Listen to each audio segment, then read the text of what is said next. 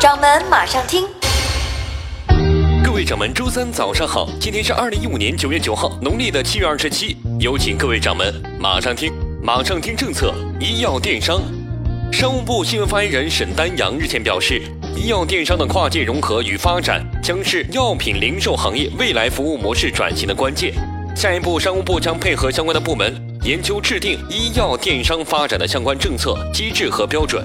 促进医药医疗和处方信息与药品零售企业的共享，推动医药电商加快跨界融合发展。马上听现象，植入广告，品牌搭上好莱坞大片似乎是一条捷径。在刚刚上映的《碟中谍五》当中，阿汤哥与一台 TCL 的量子点曲面电视机有长达三分钟的互动，而推动这些发生的是一家好莱坞的娱乐营销公司 GEM。他曾经让钢铁侠喝蒙牛的牛奶，让特工看 TCL 的电视。有实力的掌门可以找他们谈一下合作了。马上听市场，电影投资。说到刚刚上映的好莱坞大片《碟中谍五》，它能斩获多少的票房，目前还无法预测。但至少今年的电影票房百分之四十二的增长，证明绝对不会差。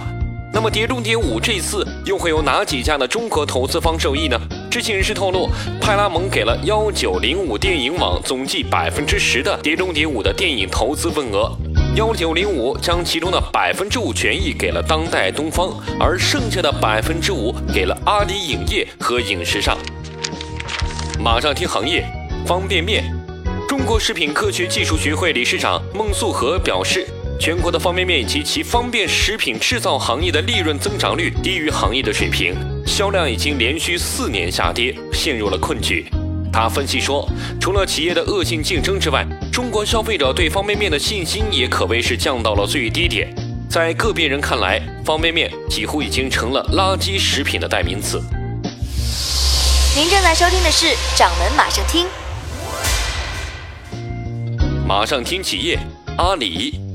昨天，阿里的 CEO 张勇在新网上峰会正式宣布，二零一五年双十一全球狂欢节正式启动，全球化、全渠道、全民文化盛典将会成为今年双十一的三大关键看点。十一月十号的晚间，阿里将联合合作伙伴举办晚会，由知名导演冯小刚执导，全球直播。看来，马云下一步进军娱乐圈也指日可待了。马上听人物，王思聪。说到这位典型的富二代，很多掌门会想，他怎么能算得上是经济人物呢？万达董事长王健林的儿子王思聪，在获得了老爹五个亿的训练资金之后，他进入了电子竞技圈，也就是俗话说的电子游戏圈啊。只不过人家玩的是职业的。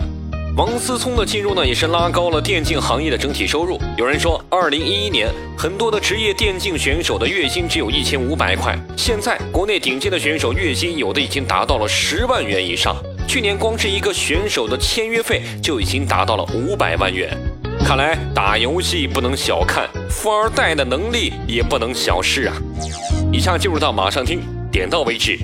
我国大宗商品数量环比下降，原油进口三个月来首次下跌。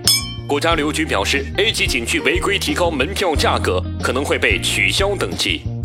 中国游客半年消费了三百亿元，贡献了澳大利亚百分之六的 GDP。奇瑞二号人物陈安宁被指学历、履历造假。周鸿祎让酷派为了出轨乐视付出十五亿美金的代价。好的，以上就是今天马上听的全部内容，更多精彩，欢迎您下载掌门应用。